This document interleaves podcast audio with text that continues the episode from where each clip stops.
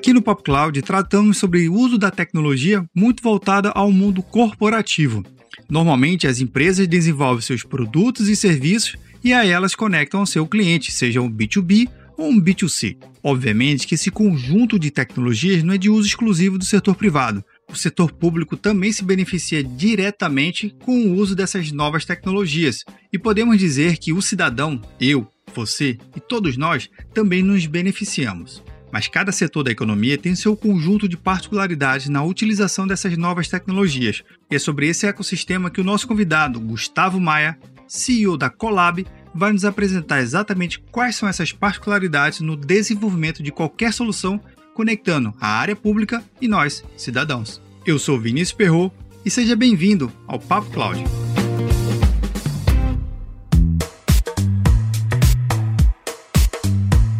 Enquanto você ouve o nosso episódio, que tal deixar um comentário e uma avaliação no seu agregador preferido? Assim, podemos saber se você tem gostado de cada programa e podemos melhorar mais e mais. E não se esqueça, se você está escutando esse episódio, outra pessoa também pode escutar. Basta você compartilhar para o seu amigo e para suas redes sociais. Afinal de contas, se o conteúdo está legal, outra pessoa também pode gostar, não é verdade? Recados dados, bora lá para o nosso Papo Cloud.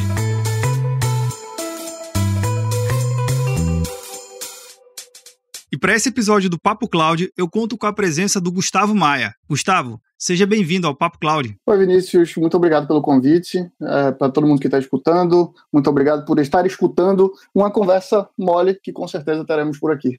Gustavo, vamos fazer uma contextualização aqui para o nosso ouvinte, para que alguém não conheça o Gustavo Maia. Então, quem é Gustavo Maia? Muita gente não conhece Gustavo Maia, então vamos começar, por, começar pelo começo. Eu sou um recifense, nascido em Recife, morei em Recife boa parte da minha vida, depois mudei para São Paulo, fui morar nos Estados Unidos, voltei para São Paulo, para Recife de novo, é, depois morei no Canadá, em São Paulo, já fui e voltei 500 vezes nessa vida. Eu tive essa oportunidade, meu pai era um executivo de empresas, sempre muito tive, tive uma vida de privilegiado, é, estudei em boas escolas, tive a oportunidade de, de estudar em, em, escolas privadas e para faculdade, coisa que grande maioria da, da, nossa população não teve esse mesmo tipo de oportunidade. E aí, também, durante a faculdade, acabei me formando em comunicação, é, em publicidade, fiz pós-graduação em marketing, em administração, mais recentemente em gestão pública, algumas especializações também na área de governo, é, mas sempre fui muito empreendedor, sempre adorei empreender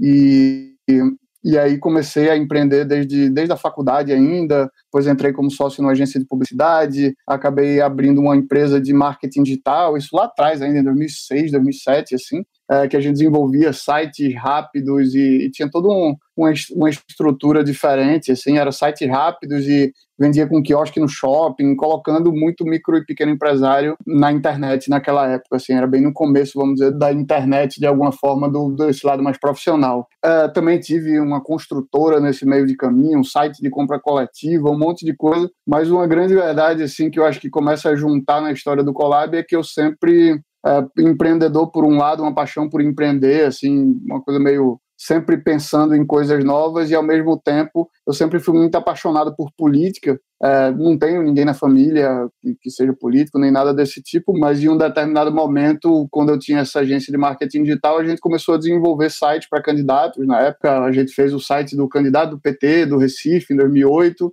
e do PSDB da cidade do lado de Aboatão, sempre de uma forma muito profissional assim. E isso foi me dando uh, mais conhecimento sobre política, um pouco sobre um pouco sobre gestão pública. Ali naquela época era muito mais política ainda. Em 2008, 2010 a gente acabou fazendo várias campanhas para pegou uma campanha para governador em Pernambuco, senadores, deputados estaduais, federais, é, e assim, era, era engraçado que a empresa ela no dia a dia funcionava todo para o mercado privado, mas em época de eleição a gente participava porque gostava, porque achava interessante. Em 2012 isso se repetiu e aí foi a última campanha que eu participei, que eu, que eu trabalhei. Eu fazia o papel do, como se fosse do cara da internet, né? Assim, de, de como é que traz um político. Hoje em dia tá todo mundo no, sei lá, nas redes sociais e tal, mas naquela época era um negócio muito diferente. Assim, 2012 foi a última eleição. Nessa época a gente a empresa tinha um, um, escritório em Recife, tinha um escritório em São Paulo. A gente acabou pegando vários candidatos e candidatas pelo país inteiro, assim. É, foi uma eleição para a prefeitura e a gente começou a entender. Foi a primeira eleição também no Brasil onde o Facebook foi uma grande é, ferramenta, vamos dizer assim. É, em 2010 a última eleição que tinha participado, que foi para governador, o brasileiro usava muito Orkut enquanto rede social e usava um pouco Twitter. Sim.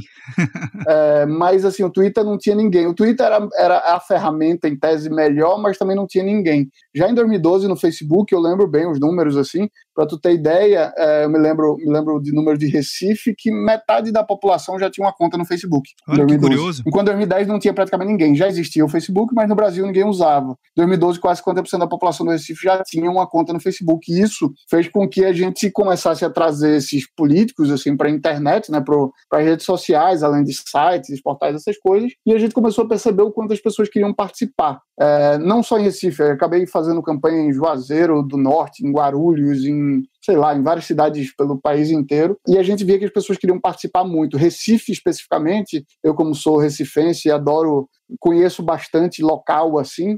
É, Recife, por exemplo, tem um, tem um, ainda tem um grupo chamado Direitos Urbanos que, na época, reunia já 30 mil pessoas para discutir parte de urbanismo da cidade e tal. Então, por um lado, ficou muito claro, a gente eu, eu vinha estudando e vendo isso, o quanto as pessoas queriam participar, e pelo outro lado, como eu conhecia esses políticos, assim, gestores públicos, é, fui conhecendo profissionalmente durante minha trajetória, tinha gente, eu gosto de dizer isso, assim, deixar bem claro, tem gente boa e gente ruim em todo canto, né? Tipo, Sim, verdade. Na, na, na, farmácia ou no supermercado tem gente boa e gente ruim, na política é a mesma coisa. E eu tive a sorte aí, talvez, o prazer de trabalhar com algumas pessoas que eu achava muito legal, assim, que eu, eu via que por trás tinha um interesse muito forte, de fato, em fazer a cidade melhor e, e querer trabalhar com, com um espírito público muito forte. Então, basicamente, juntando esses dois olhares, assim, um de que as pessoas querem participar é, e o outro que existem pessoas boas e querendo trabalhar com a gestão pública melhor, que, que a gente olhou? Vamos juntar isso aqui, mas o que é que falta? Né? Falta ferramenta, falta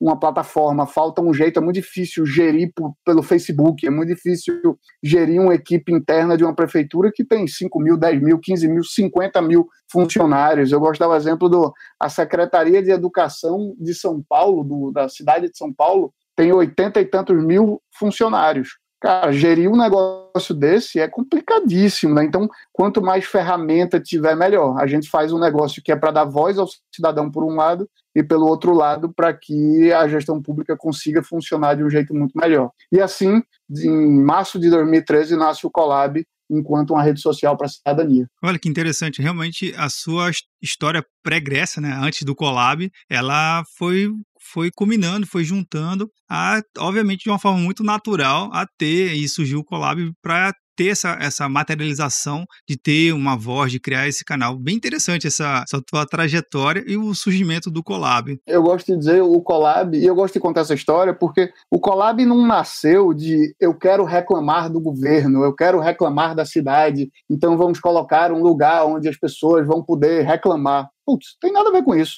É muito, o propósito é muito claro por trás. Pô, as pessoas querem participar, tem como participar, a tecnologia vai permitindo que as pessoas estejam cada vez mais conectadas, porém, é muito difícil gerir uma cidade, é muito difícil é, estar do outro lado do balcão também. Uh, e como é que a gente consegue fazer uma ferramenta que ela tenha, ela tem, o Colab em si, ele não é uma ferramenta pura, ela tem uma série de conceitos de, de transparência, de controle social, de voz da população, que, que vai além apenas de uma ferramenta de governo, como se fosse isso, mas que é também uma ferramenta de governo muito forte, entendeu? Então, a gente nasce para ajudar, a gente nasce para fazer a coisa melhorar, e não estou aqui para reclamar e, e venha para cá responder, sabe?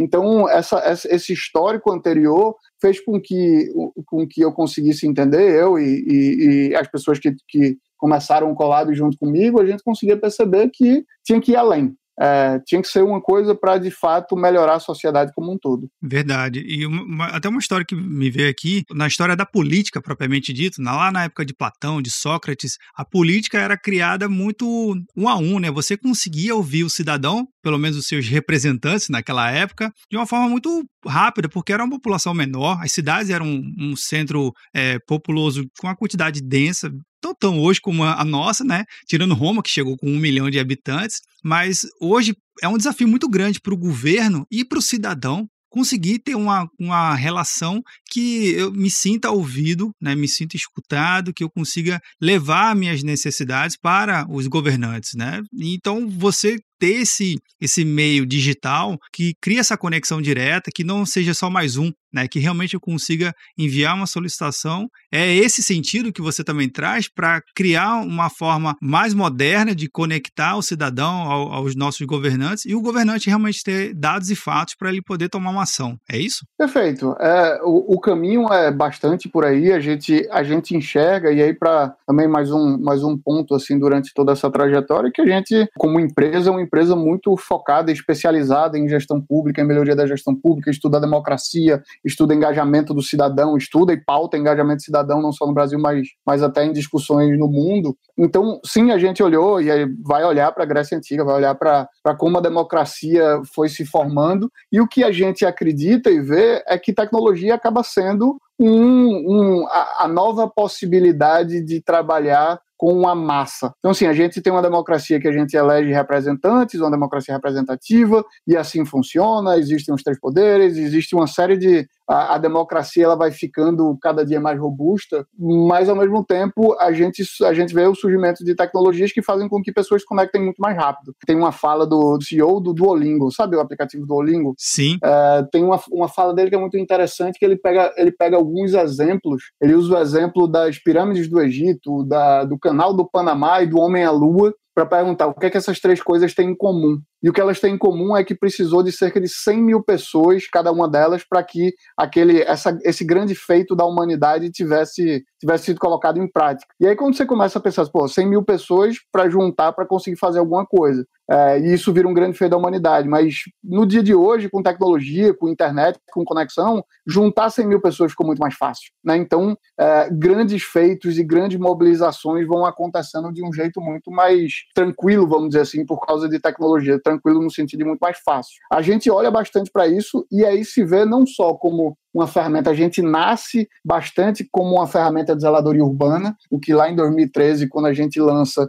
era uma, eu acho que tem duas coisas. Uma é que a tecnologia deixava que isso ficar, deixava, deixava claro que isso ia ser uma coisa importante. A gente estudou bastante, existia uma plataforma do MIT lá, no, na, lá em Boston, que era o chamado Citizen Connect, que era para é meio que isso, o cidadão publicar coisas da de zeladoria urbana da cidade isso ia bater dentro da prefeitura numa ferramenta de gestão. A gente olha para isso, mas vê que tinha que ser muito mais. Esse era um momento 2013 ali, é um momento que as coisas que o social, a rede social está bombando e é, as pessoas necessitam de mais transparência. Não adiantava de nada ser uma ferramenta só em que um cidadão é, entra em contato com o governo. Isso ele faz pelo site da prefeitura, ele liga na prefeitura e ele faz. A gente queria que fosse uma coisa aberta, que as pessoas da cidade conseguissem ver, que tivesse uma questão de, de engajamento social ali, onde as pessoas conseguissem participar e debater e comentar muito mais. Então a gente nasce assim em 2013, de lá para cá a gente se transformou muito. Hoje a gente é uma grande plataforma de governo digital como um todo,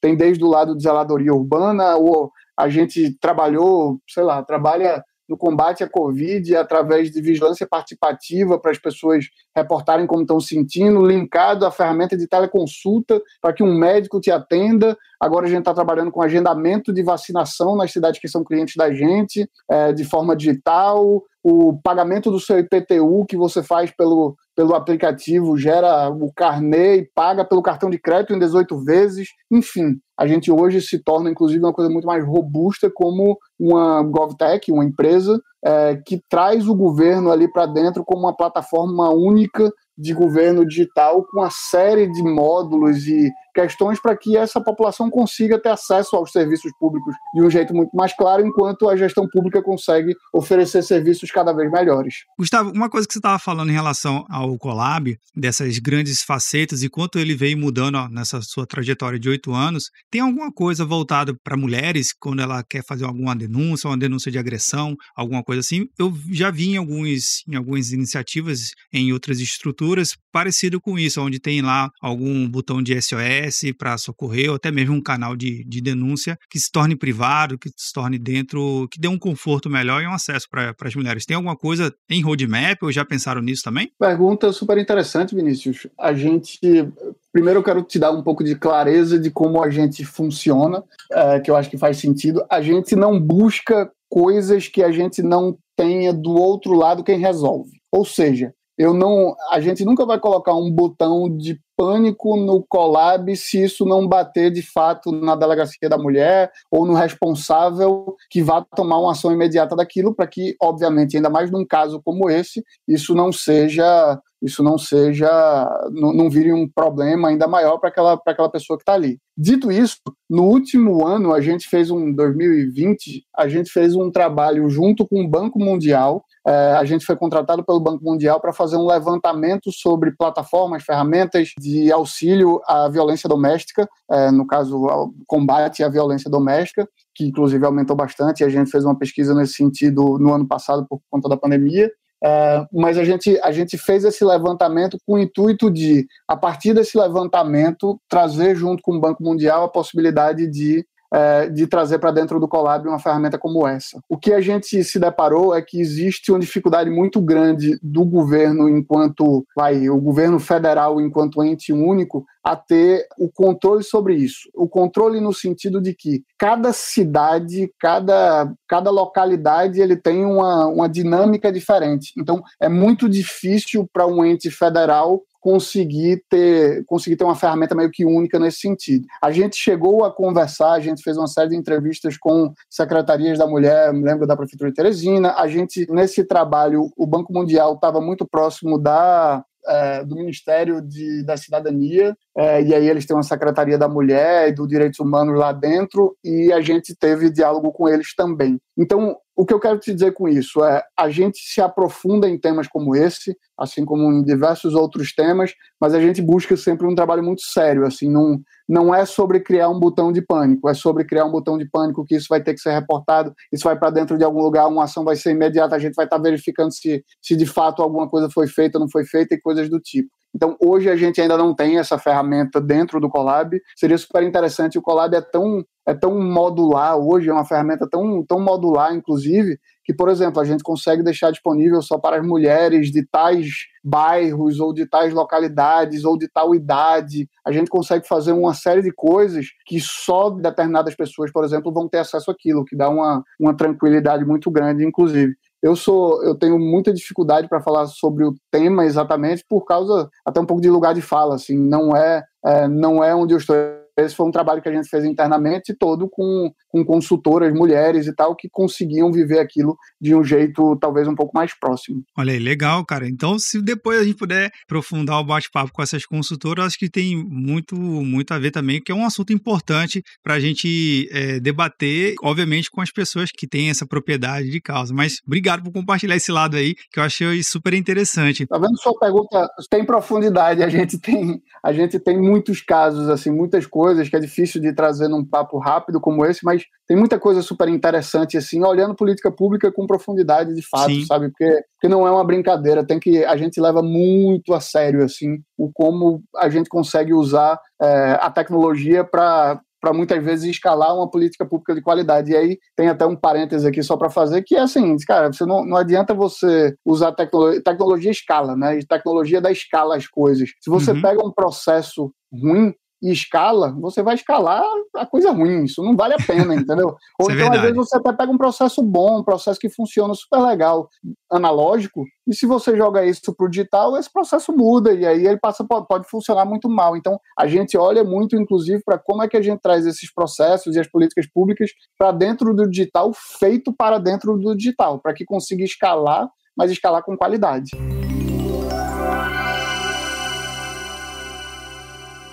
Mestre, você falou do governo, eu acho que até mesmo para trazer um, um, panorama um pouco diferente para o ouvinte do Papo Cloud, é criar soluções para governo, governo brasileiro para a grande maioria, é, tem uma percepção que não vai dar certo, que é burocrático, que lança, mas depois não funciona. Mas você que vive a coisa em si, né? Como é que é esse mercado de GovTex? Como é que é essa relação entre os governos de todas as suas esferas? Conta um pouquinho para a gente aqui. Vinícius, é, é um mercado muito diferente, assim. Eu até então, até 2013, eu nunca tinha lidado com o mercado público de, um, de, de, forma alguma. Sempre tinha trabalhado no mercado privado como um todo, vendendo para grandes empresas e tal, para pequenas empresas. E é bastante diferente. Ser diferente não significa que é ruim. Ser diferente significa que é diferente. E você precisa, para entrar nesse mercado, estudá-lo bastante. Não adianta, enquanto empreendedor, dizer: ah, eu estou aqui de fora e estou vendo que o governo não presta, então fiz uma solução aqui maravilhosa que o governo é que não quer usar. Não é assim que, que a banda toca, não é assim que funciona. Você precisa entender de fato por dentro como é que as coisas funcionam no governo, na gestão pública, para conseguir entregar coisas super interessantes. Dito isso, para quem vem desde 2013, naquele momento era um momento muito mais difícil. Aquele era um momento onde a gente ia falar startup e ninguém sabia direito o que era startup. A gente ia falar que a gente era um software as a service, um software como serviço ali, e ninguém entendia o que era isso. Ah, não, eu quero comprar o seu programa e instalar no servidor, na máquina da prefeitura. Cara, mas não é assim que funciona, porque assim você não vai ter agilidade enfim, tinha uma série de coisas nesse sentido. E aí tem todo o processo burocrático de contratações no serviço público. Tem duas coisas, tá? A GovTech ela pode trabalhar diretamente vendendo para o governo, como ela pode trabalhar auxiliando, ajudando o governo de alguma forma e tendo o seu modelo de negócio no mercado privado para quem vende para o setor público, você tem que estudar. Eu, eu virei um, um grande estudioso de legislação, de como funciona, para poder ter propriedade, inclusive, e auxiliar os gestores públicos no momento de uma contratação e dar segurança, inclusive, porque a, a, a contratação é complexa, o processo de vendas é, é super diferente, assim. Mas estou falando tudo isso enquanto certa dificuldade, mas eu posso te dizer, para um empreendedor que empreendeu várias coisas na vida, assim, também não tem nada que tenha me feito tão, tão feliz, é tão desafiador e tão louco, assim, é, mas ao mesmo tempo é, é muito recompensador, assim, quando você vê, no fim das contas, o impacto que as coisas geram, sabe? Quando você consegue trabalhar com o governo, você tem uma escala muito grande, sei lá, você está trabalhando com a cidade, putz, a cidade tem um milhão e meio de habitantes, por exemplo, Recife, é, você está trabalhando com coisas diretamente que vão impactar a vida de, de um milhão e meio de pessoas, sabe? Então, isso é muito interessante. De lá para cá, o mercado também mudou muito. Eu vou pegar aqui os últimos dois anos, o mercado já mudou.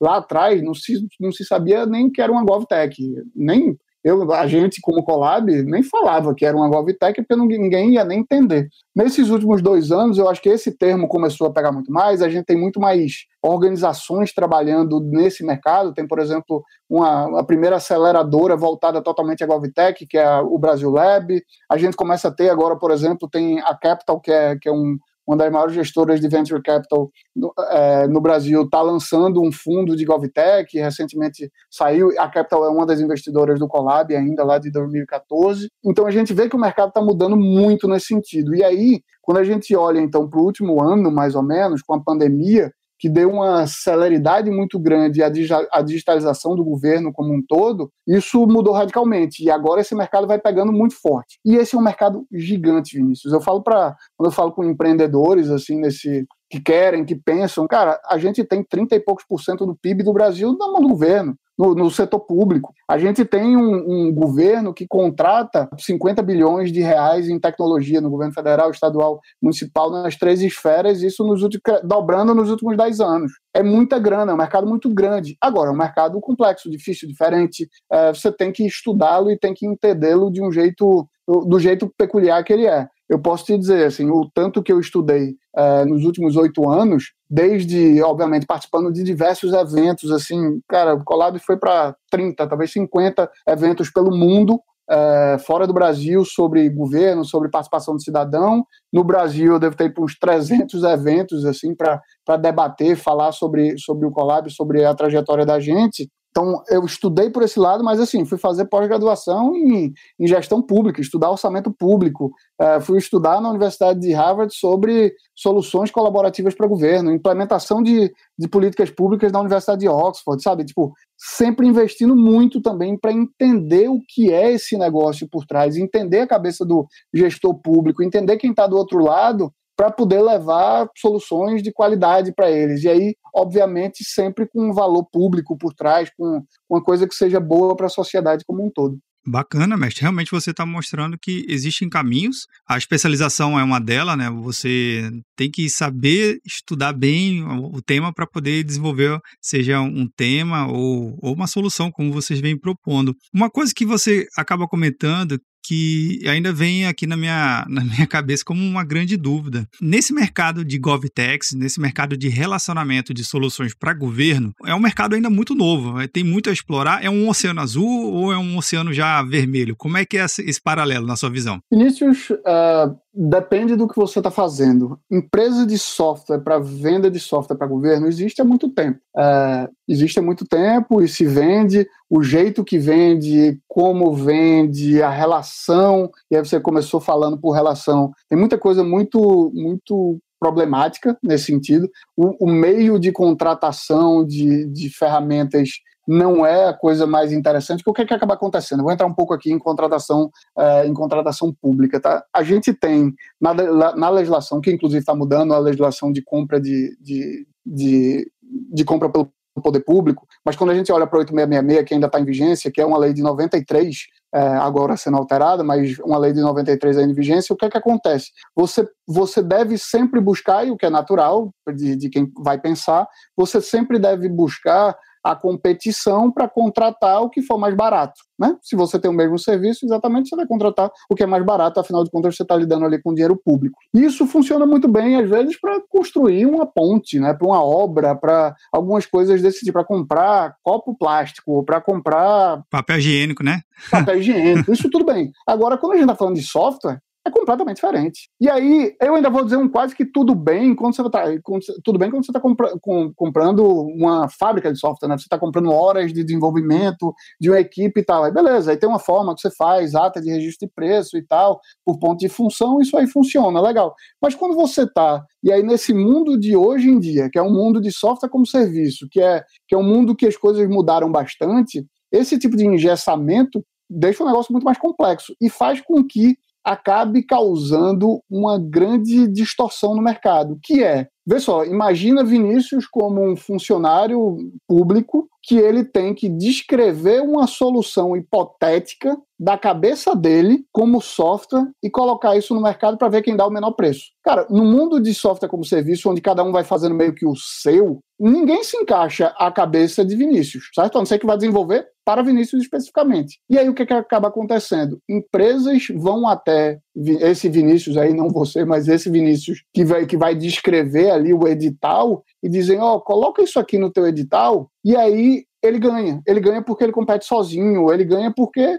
a gente sabe, com tecnologia, se você pegar uma curvinha à direita ali ou uma curvinha à esquerda, mudou a solução final, né? Mudou um pouco. Às vezes é só a linguagem do código, por exemplo, a linguagem usada, e aí você acaba tirando uma série de competidores desse mercado. Então, existem outras formas de contratação, de contratação direta, que você contrata dizendo: eu quero contratar esta ferramenta porque esta ferramenta é a melhor, porque esta ferramenta é a mais reconhecida, esta ferramenta tem um ótimo preço, e você consegue contratar também, mas deixa a coisa ainda mais difícil. Então, estudar esse mercado e como você faz, isso pode te levar para um oceano, um oceano vermelho, de uma competição maluca por preço, onde. E aqui super funciona também para alguns ao mesmo tempo em que você pode olhar também para o Oceano Azul, onde você consegue, consegue achar uma solução que é muito única, que é muito sua, ou então que vá para a competição, mas que você não passe, passe longe de qualquer coisa relacionada à corrupção e coisas do tipo. Uma das coisas que eu estudo muito em governo também são os órgãos de controle, como eles funcionam. Eu tenho tive o privilégio de ser convidado para participar de vários eventos de Ministério Público, de Tribunal de Contas, e o que essa turma faz é um trabalho absurdamente incrível, inclusive de muito cruzamento de dados para perceber corrupção em coisas que o processo parece que foi todo bonitinho, sabe? Então, é, o que vai acontecer, e aí não, não só ver isso e quando o cara faz isso de hoje e consegue analisar todos os dados de 10, 15 anos atrás, né? Então, é quase que Minority Report, o cara tá pegando os crimes que aconteceram 10 anos atrás, sabe? Tipo, Entendi. E sabe o que é que vai acontecer na frente. Olhando para isso, e a, a, gente, enquanto empresa, cara, a gente tem uma parede do nosso escritório com um escrito ética do tamanho do mundo, a gente tem ética como um valor da gente, tudo esse, esse lado de contratação e como você faz isso tem que ser muito levado a sério, entendeu? Porque senão você vende para a sua cidade ali, porque teve um negócio do secretário que pediu e você deu e ajudou. E aí depois isso é um negócio que não, não vai escalar nunca, é um negócio que nunca vai dar certo e você vai preso, está errado a corrupção. Então, Então, no fim das contas, passa muito por esse lado de, de contratações que você precisa estudar, precisa entender, e ao mesmo tempo é tão complexo que uma vez que você vence essa barreira, você está você tá num, num ambiente de, de, barreira de entrada muito mais alto, entendeu? Então você também tem como navegar ali de uma, numa velocidade, de um jeito super diferente. Interessante, é, Gustavo. Você tá, comentou sobre a, a, a lei de 93, né, a 8.666, e também tem aquela lei da, de economia mista, né, que é 13.333, mas existe uma nova lei agora, que é a lei de governo digital. Como é que você vê esse paralelo, já que você entende bem esse processo de licitação, ata de registro de preço? Como é que a Colab vem ajudando o governo nessa nova lei de governo digital? Como é que é essa correlação? Vamos lá. Uh, passando pela, pela 13.313, que é a lei das estatais, existe o que é que acaba acontecendo também. Eu vou só passar por ela muito rapidamente para contar é, coisas boas e coisas ruins que ela proporciona, tá? A lei das estatais ela diz que um governo consegue ou pode contratar uma estatal é, uma das coisas que ela diz é isso, uma estatal sem um processo licitatório, sem competição. Por ser uma empresa pública, ele, ela já tem um, ela já, ela já tem um bem, um bem para a sociedade. Ela já olha, em tese, ela já olha para a sociedade de um jeito diferente. Então, um governo pode contratar diretamente. Isso acaba fazendo um grande, é, um grande desequilíbrio no mercado, porque existem as empresas de software do governo, né? Existem, por exemplo, no, no âmbito federal, a DataPrev e o Serpro, que são empresas estatais de tecnologia enquanto que vários municípios têm sua, seu próprio, sua empresa de, de, de desenvolvimento ou de dados local, os estados também, suas, também têm suas empresas. Isso é bom, por um lado, que o governo consegue contratar essas empresas mais fácil, mas ao mesmo tempo isso gera uma distorção de mercado porque faz, é tão mais fácil contratar elas que você não contrata privadas. E aí, quando você não contrata privadas, não tem competição. Você tá só, só tem aquela empresa, basicamente, que não tem competição, provavelmente a entrega, a qualidade da entrega cai. Acaba que essa lei também permite consórcios, que empresas públicas se juntem a empresas privadas e aí juntas entreguem um produto para o governo. Isso tem possibilidades, também tem uma série de distorções que isso causa, porque empresas públicas se juntam a empresas privadas só para pegar um pouco do produto da empresa privada e oferecer sem licitação. Então, isso causa distorções em casos errados, né? em casos certos, tudo em, em casos de, de, de consórcios certos, tudo bem, ótimo, maravilhoso. É, mas isso funciona um pouco por aí. Isso é 13313, eu acho que tem seus problemas e, e, suas coisas ótimas, assim, sabe? Como tudo nessa vida. Agora a gente chega na lei de governo digital, uma lei super recente, se eu não me engano é 14129, a lei, para quem estiver pesquisando, dá uma, uma pesquisada por lei de governo digital, uma lei super recente, eu acho que é cedo um pouco para falar sobre os desdobramentos dela. A tese é muito boa. Essa é uma lei que, que teve uma série de, de discussões, tanto no executivo, eu sei que surgiu surgiu a discussão bem forte no Ministério da Economia e em alguns outros ministérios, no Executivo, teve debate na Câmara. O que eu posso te dizer enquanto Colab, a gente participou de parte desses debates, teve audiência pública que a gente foi convidado. Eu sempre eu sempre entro nesse debate de uma forma muito muito transparente, assim, a gente, eu acho que cada um tem seu caso, né, cada um tem um pouco da sua história, isso vai variar demais, assim, então os interesses acabam variando de acordo com a história de cada um. É, eu sou a favor do, da quebra de burocracia cada vez mais, o que é que eu quero dizer com isso? É que, cara, o governo possa contratar, é, possa, possa contratar empresas e, e, e, plataformas e ferramentas o interesse que tem, porque acha melhor ou não, e que, obviamente, seja responsável por isso. Então, se você contratar uma empresa que não entrega um bom serviço por um preço alto, você vai ser, vai ser pego nos, pelos órgãos de, de controle e você deve pagar por isso, obviamente. Mas, ao mesmo tempo, facilitar a contratação, e eu gosto muito de trazer esse tema sobre como é a contratação de inovação pelo governo. Porque inovação também é uma coisa muito difícil de tipificar. Como é que você vai dizer o que é inovação? Inovação, Vinícius, é lançar um foguete? Pô, é uma coisa super inovadora lançar um foguete, né? Como é que eu licito inovação, né? É algo é, um assim, paradoxo. E, e, o que é? E, e vê só, o que é inovação? Lançar foguete é inovação, é. Tá bom, mas contratar uma ferramenta de contabilidade é, para folha de pagamento ou inteligência artificial que faz leitura de auditoria de folha de pagamento e tal. Cara, isso é uma super inovação também, né? Então, como é que você fica? E aí o governo, principalmente, para quem, quem olha governos de dentro, assim, o governo ele, ele vai mudar muito, assim, vai melhorar muito a entrega dos serviços públicos digitais é, não lançando foguete, mas conseguindo contratar inteligência artificial para auditoria de folha de pagamento. E isso não é visto como inovação, entendeu? Isso é visto como, como uma startup que está. Cara, isso é, isso é a super inovação. A, a super inovação está na, na melhoria desse processo. Vou dar um exemplo de mercado aqui. Você pega o mercado financeiro, das, vamos, vamos olhar aqui, né? Os grandes unicórnios brasileiros, as grandes empresas, inclusive são fintechs, né? E Sim. o que, que a fintech fez? Pô, banco, banco no Brasil, primeiro que banco no Brasil é um negócio super evoluído há muito tempo, é um oligopólio forte, então os bancos brasileiros, eles são muito bons de serviço, a gente pode achar ruim, mas quando a gente olha para o resto do mundo, os bancos brasileiros são muito bons. E mesmo assim, o mercado brasileiro, quando abre-se a possibilidade das fintechs surgirem, você vê a fintech que resolve um processinho de dentro do banco e ela explode, ela cresce. Por quê? Porque ela está ela tá trabalhando em cima, cada, cada startup está trabalhando em cima de um processinho, de um problema e fazendo aquilo ali ter uma escala e uma qualidade muito maior. Se a gente olhar isso para o governo, então, esse é o dia que eu vou dizer, cara, o governo agora vai explodir em termos de qualidade, porque, porque ele permite esse tipo de contratação. Dado isso também, a lei ela fala sobre como os municípios, os estados, e obviamente, na verdade, ela fala bastante é, do governo federal, mas naturalmente isso desce para estados e municípios, de como os serviços públicos devem ser prestados de forma digital, com acesso a, para acesso a todas as pessoas,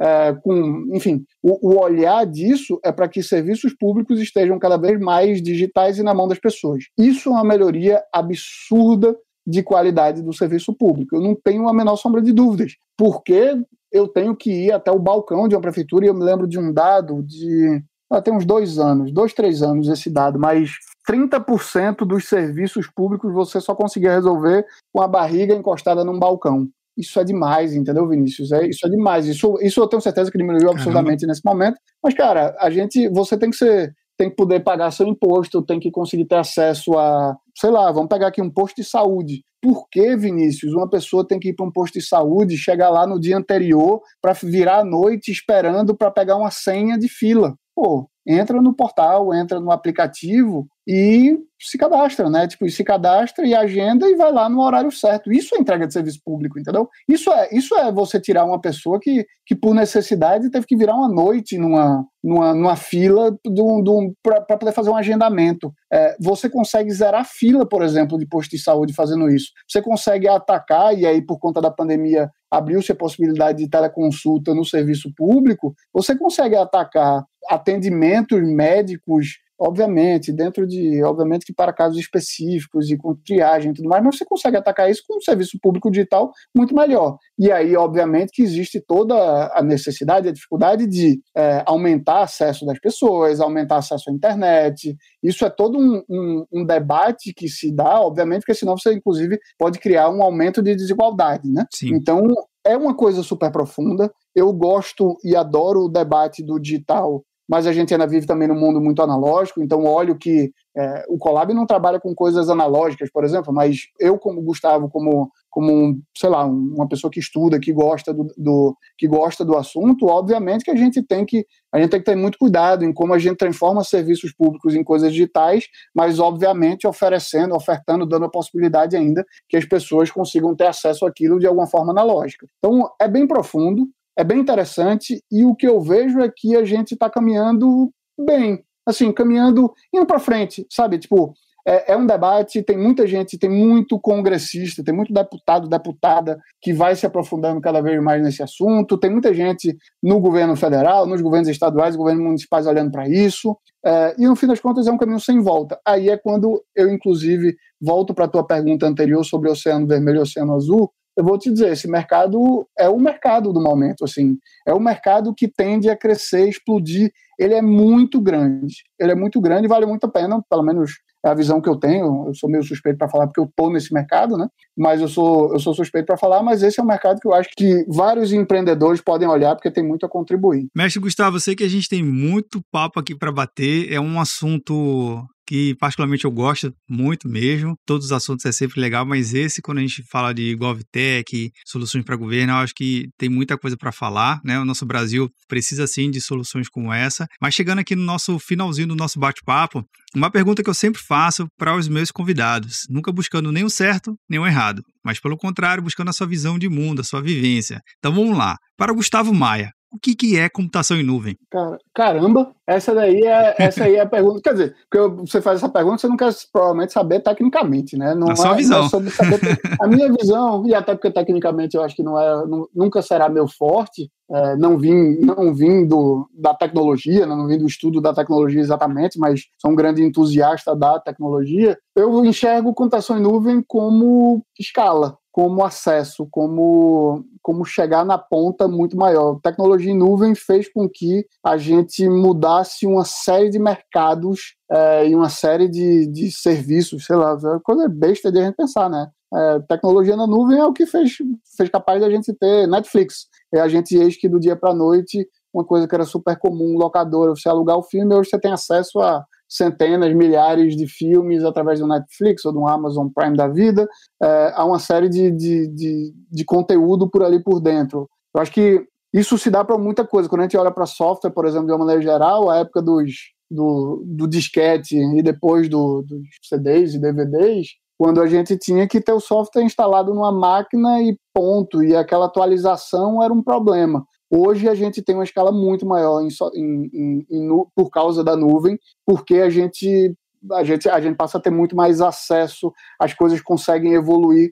Exemplo do próprio Colab. O Colab evolui todo dia e vai prestando cada vez serviços melhores para os governos do mesmo jeito, para a sociedade do mesmo jeito, ficando cada dia melhor. Então isso se dá muito é, por conta de, pelo menos a, a, minha visão, assim, a minha, um pouco da minha vivência também no assunto. Eu acho que que dá escala, que dá uma escala exponencial, é bastante o que a gente vive nesses últimos tempos, e dá muita inteligência é, para que, sei lá, é, estar na nuvem é estar cada vez menos repetindo e criando lixo eletrônico, ainda existe bastante, mas a tendência é que vai diminuindo, vai diminuindo, vai diminuindo, e a gente tenha cada vez mais qualidade, mais velocidade, mais acesso, principalmente quando eu olho para coisas de governo, então, é, precisa ter muito mais acesso às pessoas. Faz sentido? Fez, fez total sentido. E para finalizar, quem aqui vem acompanhando, o ouvinte vem acompanhando nosso bate-papo, é, que quer entrar em contato, Gustavo, com a Colab, qual é, o, qual é o principal caminho de vocês, qual é o principal meio de acesso, que o ouvinte ele se interessou nas soluções que você vem apresentando e quer entender um pouquinho mais? A primeira coisa que eu peço para todo mundo é baixar o aplicativo, tem um aplicativo Colab tanto para Android quanto para iPhone. É, se você estiver numa cidade que a prefeitura atende ao Colab é, por dentro, né, assim que a gente tem contato direto com a prefeitura, isso tem várias cidades pelo país, como Maceió, Aracaju, Recife, Niterói, Mesquita, Santo André, Campinas, Santos, Pelotas, Porto Alegre, enfim, tem cidades pelo, pelo país inteiro. Eu te peço para baixar o aplicativo Colab. Se você é do lado de governo, principalmente, entra no site da gente, colab.re, R de rato, é de escola. Se você viajar muito, você vai ver que colab.re, o ponto ali é um O, e aí vira colabore. Então, para você não esquecer, colab.re.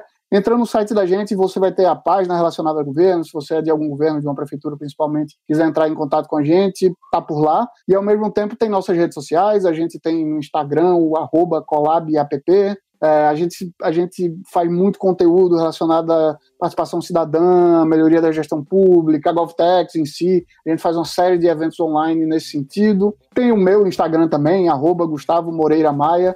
Eu publico bastante coisa sobre sobre trabalho ali mesmo, também misturo às vezes umas coisas, como o nascimento do meu filho está lá no meio, mas eu falo muito de trabalho, essas coisas. E tem um canal no Facebook, tem, enfim, tem canal no YouTube, página no Facebook, canal no YouTube, a gente está em todo quanto é rede social. Pode entrar em contato com a gente também por qualquer lugar. Maravilha, mestre. Eu que agradeço a sua participação e o ouvinte do Papo Cloud já sabe, a gente só reforça aqui todas as indicações de links, sites, referências. Eu acabo sempre colocando lá no roteiro do site do Papo Cloud para você ouvinte ter maior facilidade e ouvir todo o nosso episódio com maior tranquilidade e não ter que anotar nada, tá todo lá no nosso site papo.cloud. Mas Gustavo, fica aqui meu agradecimento pela, pelo seu bate-papo, pelo seu tempo e até uma próxima oportunidade. Vinícius, muito obrigado pelo papo, foi ótimo, espero que tenha feito sentido para quem escutou é, e agradeço a todo mundo também que está escutando a gente.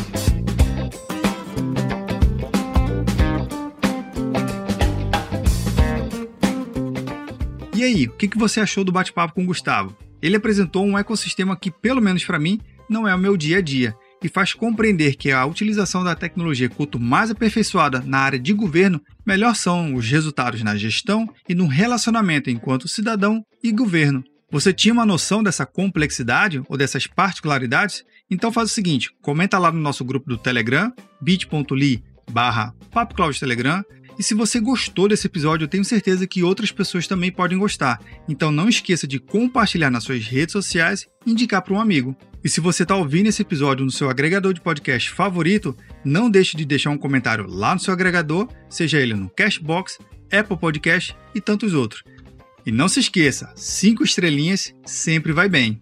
E só mais um recado. Acesse o site do Papo Cloud e se inscreva na nossa newsletter eu estou fazendo um resumo mensal de tudo que passou aqui: entrevistas, novidades, artigos e notícias. Então vai lá, acesse o site papo.cloud e se inscreva na nossa newsletter. E aí, tá na nuvem?